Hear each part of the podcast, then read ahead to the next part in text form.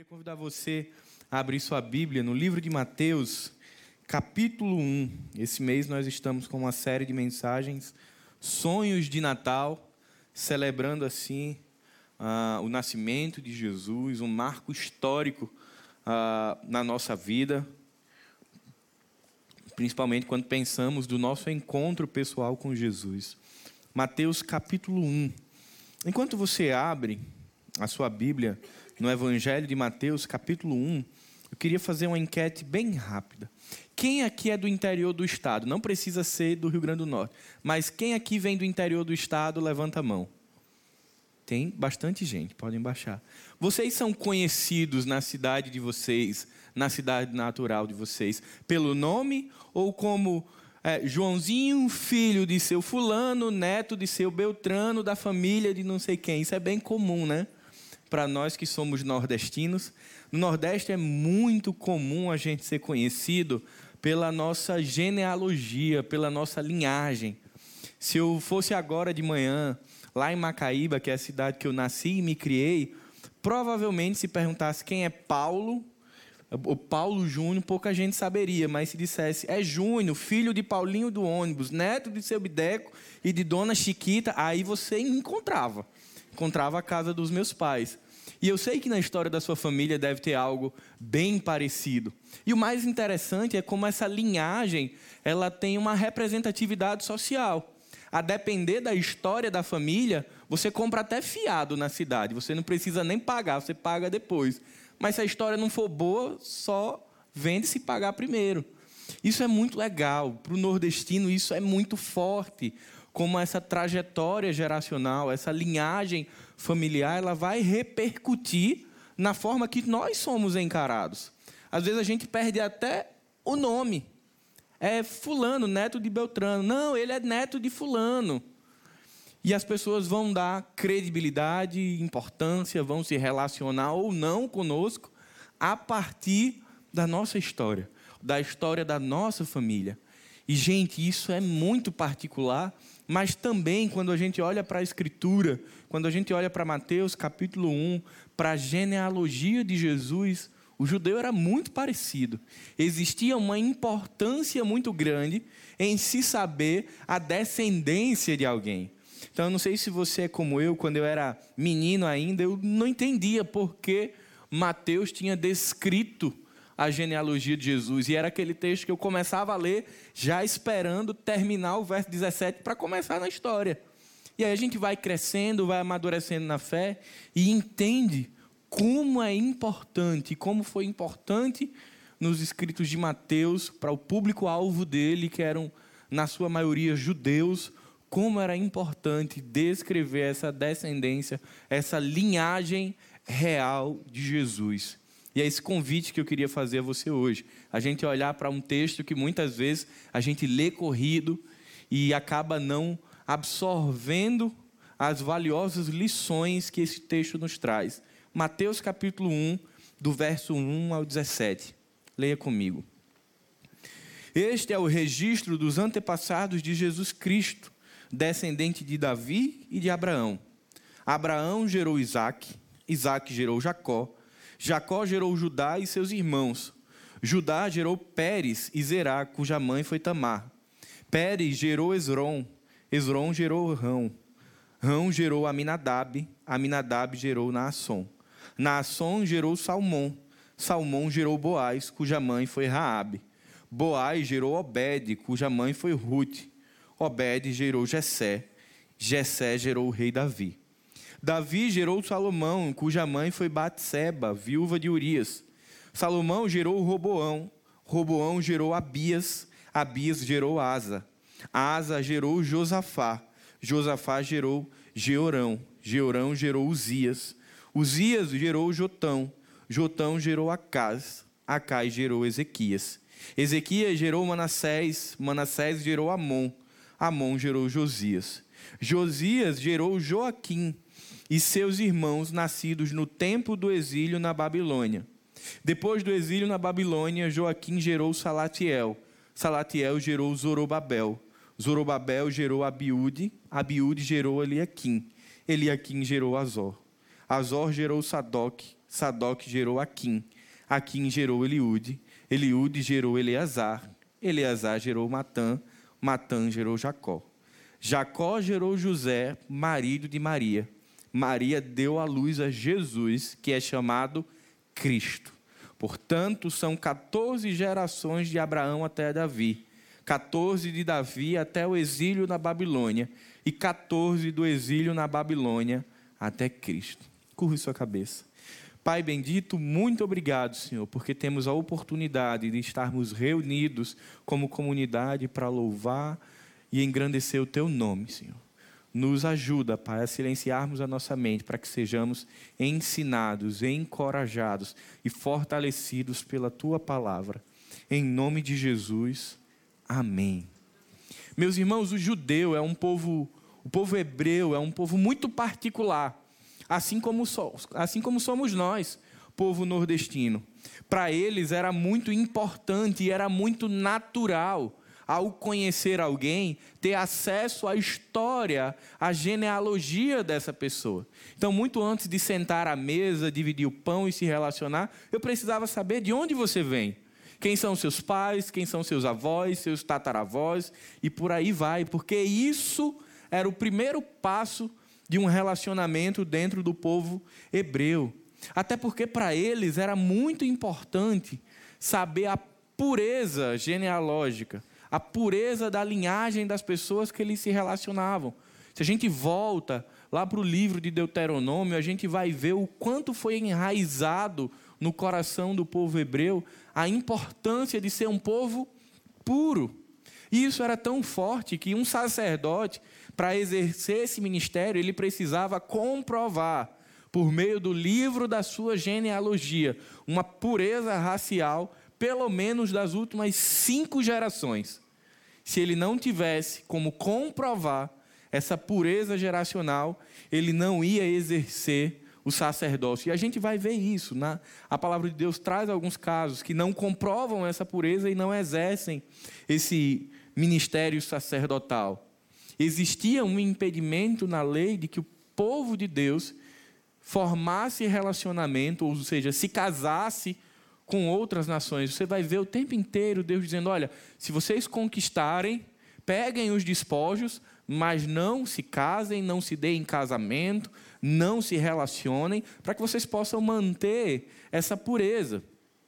Então a genealogia é um instrumento importante na cultura das civilizações antigas, principalmente do povo de Deus. Quando esse povo volta do exílio babilônico, e Esdras vai começar a reorganizar o culto, reorganizar o relacionamento com Deus, ele vai privar os filhos de Abaías, Cós e Barzilai de serem sacerdotes, porque não comprovaram a sua linhagem pura. E qual era o instrumento que ele usava para isso? A linhagem. Por isso era tão importante. A cultura desse povo já tinha a genealogia como algo muito importante. Só que nós aqui, a gente está num abismo histórico em relação ao escrito, o escrito bíblico. Para nós, já não é tão importante, é até bacana saber de quem é o seu pai, quem é sua avó, quem são os seus tios, mas na maioria das vezes a gente não usa mais isso como critério para se relacionar ou não com alguém. Diferente do que está acontecendo aqui quando Mateus está escrevendo, diferente do que era a cultura desse povo. Por isso que era importante que para esse público-alvo de judeus, Mateus demonstrasse a linhagem de Jesus. E ele começa no verso 1 dizendo: Este é o registro dos antepassados de Jesus Cristo, descendente de Davi e de Abraão. Já começa muito curioso o texto. Ele cita primeiro Davi e depois Abraão. Por que, que ele cita Davi? E por que, que no Novo Testamento isso vai ser tão enfatizado? Porque as profecias messiânicas a respeito da vinda do Messias citavam que o Messias teria uma descendência real, uma descendência a partir de um rei, e esse rei era Davi. Então Mateus começa falando para o judeu: olha, Jesus tem uma descendência real e ele vai começar a trazer essa genealogia, demonstrando o fator que era mais importante para o povo judeu, que era Jesus tem uma descendência de rei. E aí ele complementa isso dizendo que Jesus também tem uma descendência de Abraão, ou seja, ele também está enraizado nesse povo que Deus chamou para si. A genealogia descrita por Mateus, no finzinho do verso 17, ele já explica como ela está disposta. São três sessões, cada sessão com 14 gerações. Talvez você se pergunte, então só tem 42 de Abraão a Jesus? Não, tem mais gerações. Mas a intenção de Mateus não era fazer uma genealogia exaustiva, geração por geração. Então ele compila essas sessões com as pessoas mais importantes, para demonstrar principalmente qual era a linhagem de Jesus. A primeira sessão dessas 14 gerações se inicia com Abraão e vai terminar em Davi, e vai principalmente nos mostrar o processo de nacionalização do povo de Israel. Esse povo é chamado, esse povo é fortalecido, se torna uma nação, cresce, ganha força e reconhecimento. A segunda sessão se inicia a partir de Salomão e vai até o cativeiro babilônico, e aqui já vai mostrar a decadência desse povo que foi chamado por Deus, que foi fortalecido por Deus, mas que ao longo da caminhada se corrompe. Esse povo se torna apóstata, esse povo se torna prostituído espiritualmente, porque não cumpre os mandamentos de Deus. E aí essa segunda sessão geracional, ela é uma sessão de queda. É o momento em que esse povo é levado para o cativeiro. E a terceira e última sessão de 14 gerações, ela vai da saída do cativeiro babilônico até o triunfo por meio de Jesus. Se você perceber, cada geração marca um ponto, um momento do povo de Israel. Esse povo é nacionalizado, esse povo está próximo de Deus, esse povo tem relacionamento pleno com Deus, depois eles se corrompem, caem, e a terceira geração é a restauração, é a libertação desse povo. Se parece com a história da redenção? Muito. De maneira representativa, a genealogia do rei, a genealogia de Jesus, ela também demonstra para nós o que aconteceu a nível espiritual com a nossa vida. Homem e mulher criados à imagem e semelhança de Deus, desfrutando da plena comunhão com Deus, mas que pecam e recebem uma consequência espiritual e consequências físicas também disso, mas que Jesus já tinha um plano perfeito, a Trindade Santa já tinha um plano perfeito para a restauração desse homem caído. Então, três sessões de 14 gerações, resumo da história de Israel, resumo também da nossa história espiritual. Por isso que é tão importante no Natal a gente fazer esse resgate, ter a oportunidade de olhar um pouquinho para a descendência, para a linhagem de Jesus e nos aprofundarmos nesse contexto e nessa construção até a chegada do Messias. Messias que já havia sido profetizado, Messias que chega no tempo certo, como está escrito em Gálatas, capítulo 4, verso 4, que na plenitude dos tempos o Senhor enviou o seu filho. Existe todo um enredo da redenção por trás do nascimento de Jesus.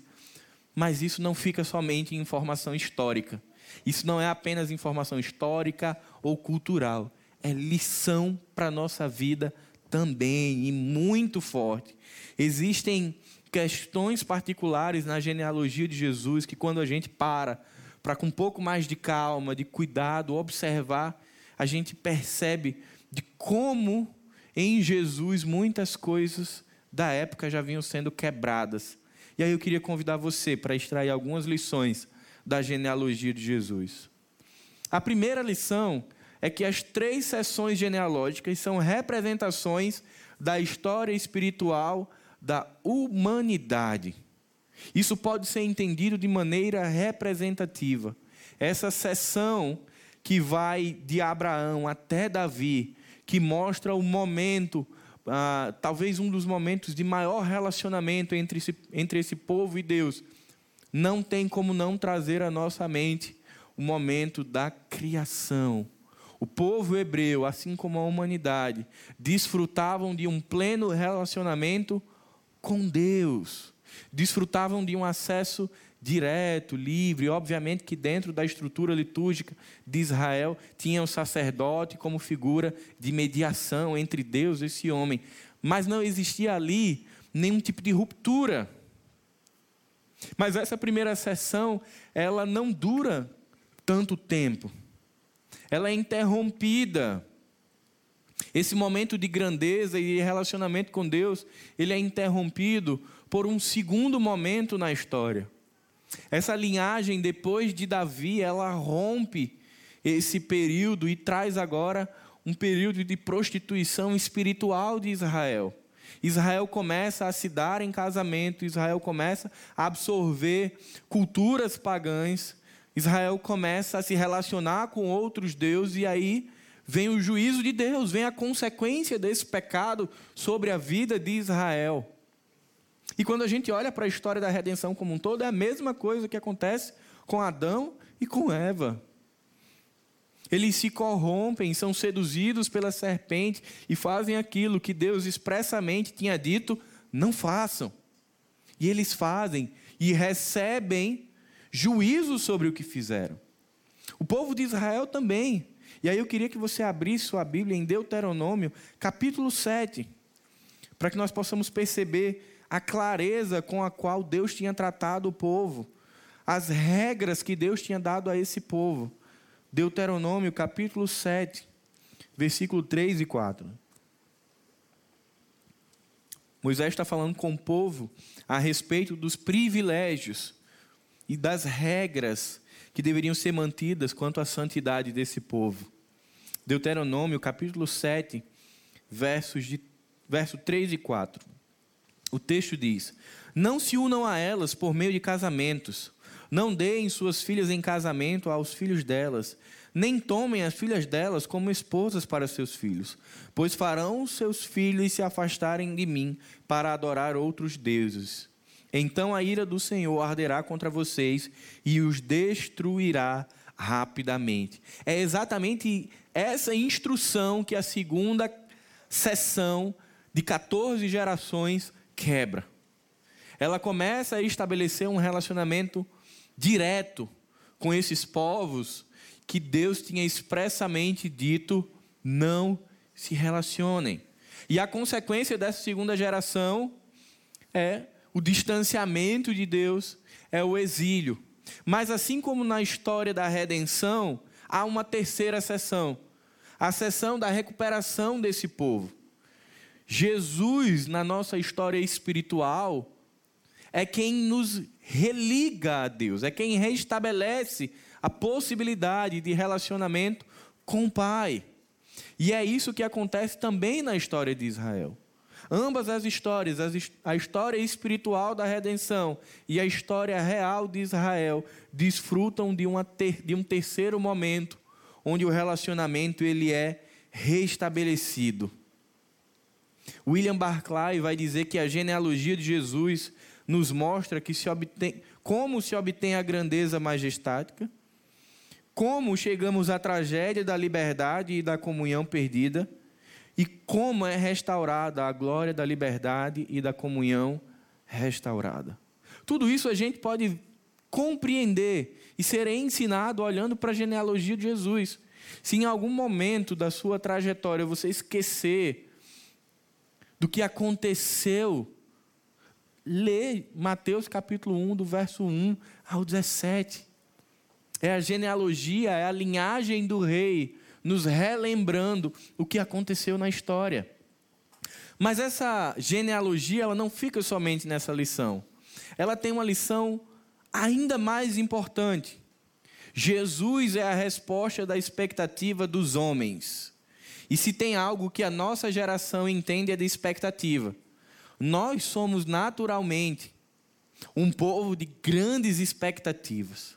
Nós temos expectativas financeiras, expectativas profissionais, expectativas familiares, expectativas na igreja, expectativas no casamento, e em quase tudo que a gente põe as nossas mãos, a gente gera expectativa.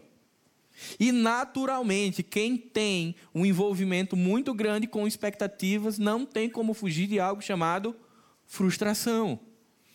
Mas esse povo que esperava a vinda do Messias não era tão diferente de nós. Eles tinham uma expectativa muito grande, só que canalizada na pessoa do Messias. Esse povo estava sendo subjugado pelo Império Romano, e sem dúvida que a maior expectativa desse povo sobre o Messias era que esse Messias iria libertá-los desse julgo romano. E que, portanto, eles criaram uma imagem de como será esse Messias. Como será esse libertador? Ele será um grande guerreiro que vai se opor a Roma, vai destronar Roma e nos trará de volta ao tempo de glória e poder. Essa era a expectativa do povo. Era isso que eles esperavam de Jesus. Não necessariamente de Jesus, do Messias esperado. Mas não é isso que vai acontecer. Não é essa expectativa que Jesus vai suprir. O reconhecimento de Jesus passava por ele ser encontrado na descendência de um rei. E esse rei era Davi, um rei guerreiro, um rei forte e um rei conquistador. O povo estava acostumado a esse movimento de conquista, de guerra, por isso a expectativa. Mas isso não vai acontecer. Mas também não era a intenção de Mateus ligar Jesus a Davi para dizer que agora viria um Messias conquistador. O que Mateus queria mostrar ao povo é que o Messias ele vinha de uma linhagem real. Ele tinha uma genealogia ligada ao rei Davi. E a gente vai perceber como isso é forte. Abra sua Bíblia em Atos, capítulo 2, versos 29 a 36. Você vai ver as escrituras no Novo Testamento inteiro falando dessa expectativa e os autores, os escritores falando e reforçando a linhagem real de Jesus. Atos capítulo 2, do do 29 ao 36. O texto vai dizer, é o sermão de Pedro. Irmãos, permitam-me dizer com toda convicção que o patriarca Davi não estava se referindo a si mesmo, pois ele morreu e foi sepultado, e seu túmulo ainda está aqui entre nós. Mas ele era profeta e sabia que Deus havia prometido, sob juramento, que um de seus descendentes se sentaria em seu trono. Davi estava olhando para o futuro e falando da ressurreição do Cristo, que não foi deixado entre os mortos, nem seu corpo apodreceu no túmulo. Foi esse Jesus que Deus ressuscitou, e todos nós somos testemunhas disso. Ele foi exaltado ao lugar de honra à direita de Deus, e conforme havia prometido, o Pai lhe deu o Espírito Santo, que ele derramou sobre nós, como vocês estão vendo e ouvindo hoje. Pois Davi não subiu ao céu e, no entanto, disse: O Senhor disse ao meu Senhor: Sente-se no lugar de honra à minha direita, até que eu humilhe seus inimigos e os ponha debaixo de seus pés. Portanto, saibam com certeza, todos em Israel, que a esse Jesus que vocês crucificaram, Deus fez Senhor e Cristo. Pedro, em seu sermão, ele está mais uma vez reforçando algo que era extremamente importante para esse povo nesse, nesse contexto, com essa cultura, que era que Jesus tinha linhagem real, isso era extremamente significante para eles. Romanos capítulo 1, abra sua Bíblia em Romanos capítulo 1, verso 3. Paulo também vai falar da descendência de Jesus a partir de Davi. Romanos capítulo 1, verso 3 vai dizer: Elas se referem a seu filho, que como homem nasceu da linhagem do rei Davi. Perceba, o tempo está passando desde que Mateus escreveu, mas essa informação da linhagem real de Jesus continua sendo reforçada o tempo inteiro. É como a gente aqui.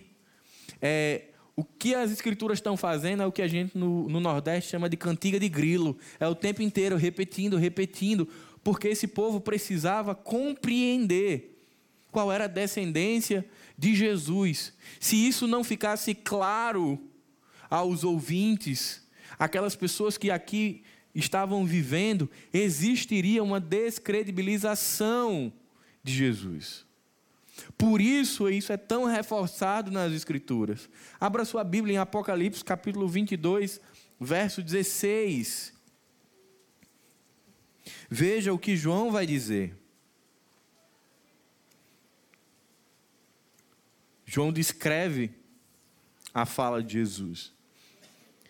Apocalipse 22, 16 diz: Eu, Jesus, enviei meu anjo a fim de lhes dar esta mensagem para as igrejas. Eu sou a origem de Davi e o herdeiro de seu trono. Sou a brilhante estrela da manhã. Se nós fôssemos continuar observando alguns textos, nós passaríamos um longo tempo. Mas você vai ver em Mateus 12, 23, Mateus 15, 22, Mateus 20, 30 e 31, as pessoas que estiveram presentes ou que participaram, receberam os milagres de Jesus, o chamando de filho de Davi.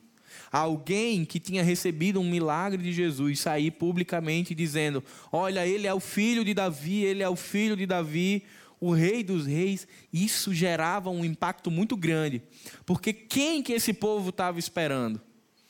O que significava esse primeiro Natal?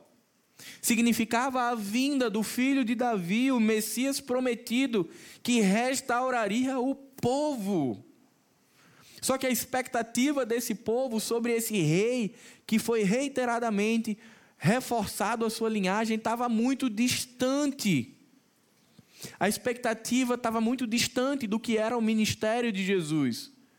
Mas é em Jesus que esse povo tem de fato suas expectativas reorganizadas. E por que, que eu falo isso? Porque nós nos aproximamos de um momento que é muito ah, ah culturalmente muito importante para nós. Dezembro e janeiro é onde a gente avalia o ano, verifica se as expectativas foram atendidas e a gente se prepara, começa a planejar o ano seguinte.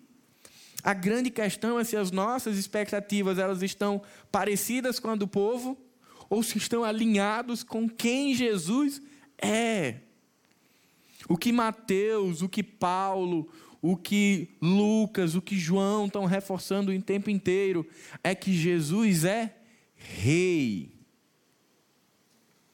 Mas como estão as nossas expectativas em relação ao nosso rei? O que eu tenho certeza absoluta é que Cristo e a vida que ele nos dá é a resposta para todas as nossas necessidades e é a concretização de todos os nossos sonhos. Sonhos de Natal é a série. Quais são os seus sonhos? Se tem algo que é muito legal de ver no contexto ah, que Mateus escreve, é que existia uma ansiedade, uma expectativa. O povo esperava pelo Messias. Até porque eles vinham de um período de um silêncio interbíblico muito grande. Como é que está o meu coração e o seu coração nessa manhã? Quais são as nossas expectativas, os nossos sonhos? Eles estão em quem Deus é ou em quem nós esperamos que Ele seja? Existia esse hiato a expectativa do povo era uma. A realidade do ministério de Jesus seria outra, completamente diferente. Nós precisamos, nesse período, alinhar os nossos corações com o coração de Deus e entender que Jesus é a única resposta para todas as nossas expectativas. Isso não significa que ao longo da caminhada não haverá frustração. Haverá.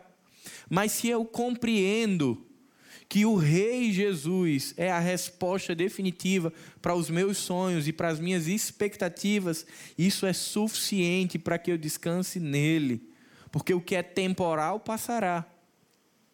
Mas existe uma terceira lição, e talvez uma das mais emblemáticas para o ano de 2022, para o que a gente viveu. É que Jesus desconstrói estigmas e barreiras culturais.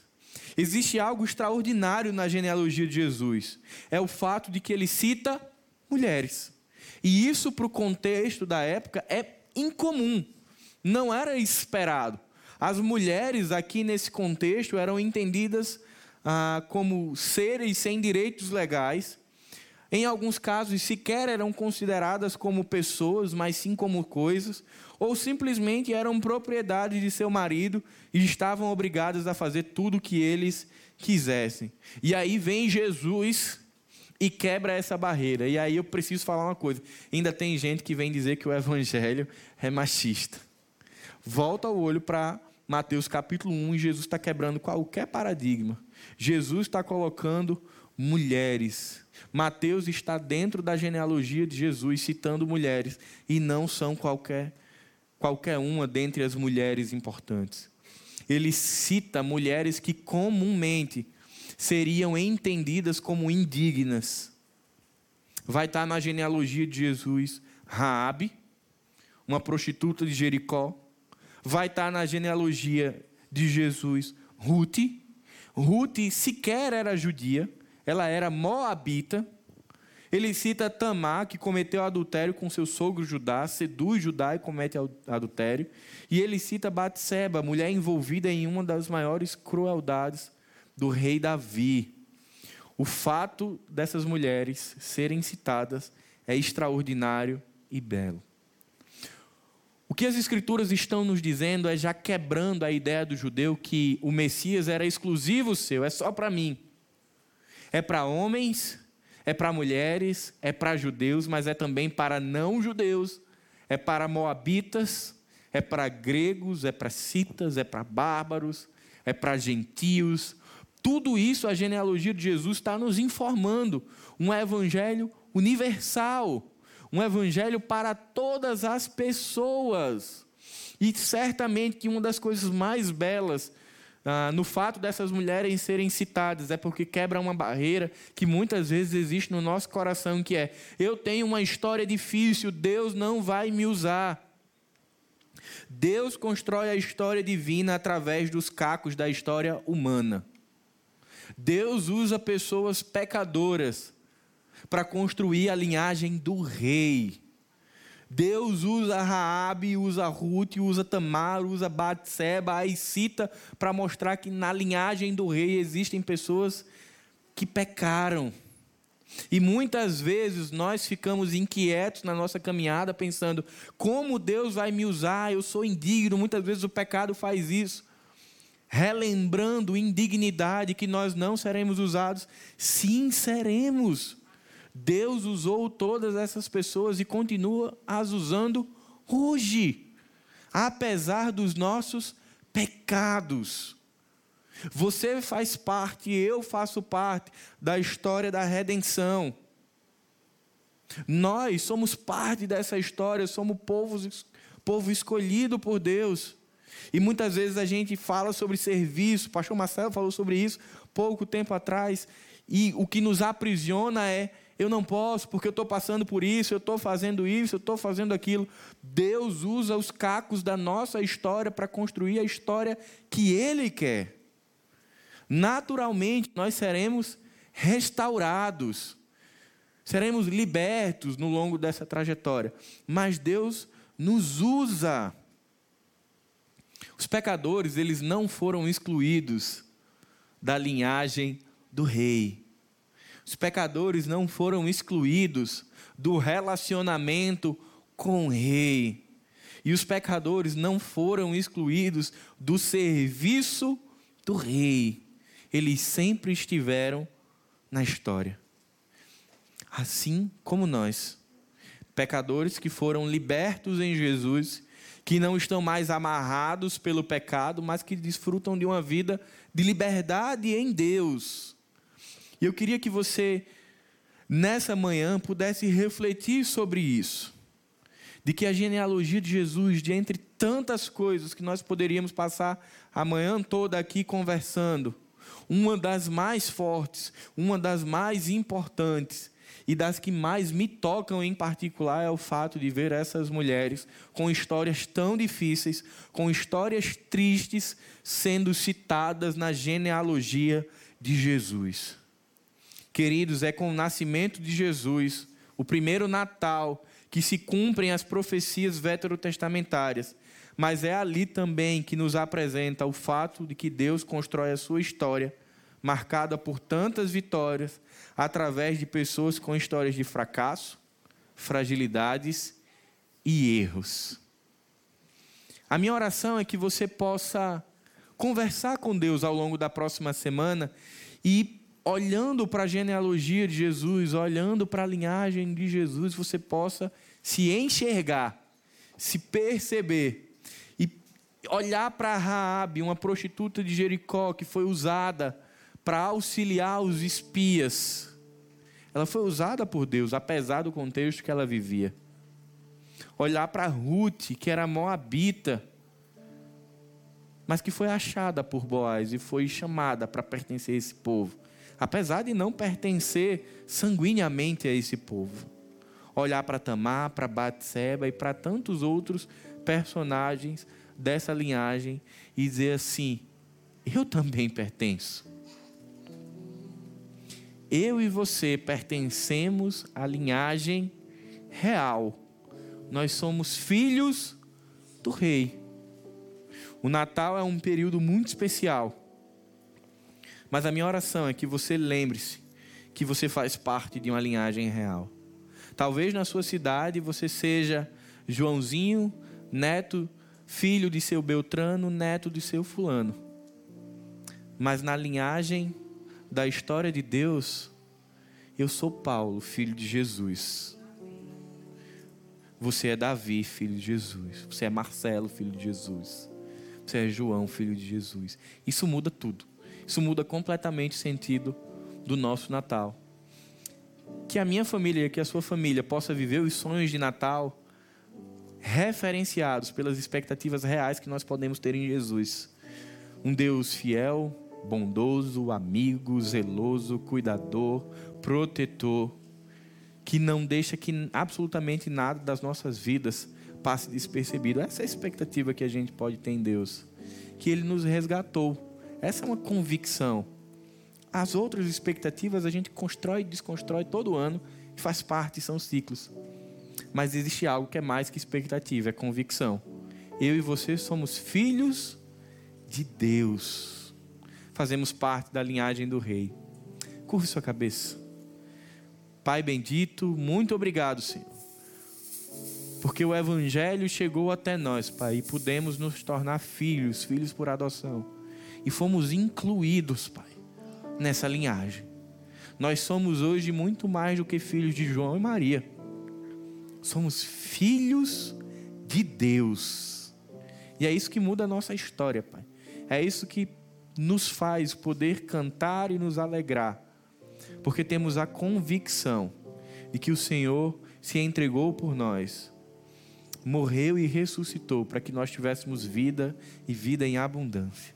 Aquece o nosso coração, Senhor, e não permite, Pai, que os nossos erros, que as nossas falhas retirem o brilho do que é ser filho de Deus, do que é ter o nosso nome escrito no livro da vida através do sangue de Jesus.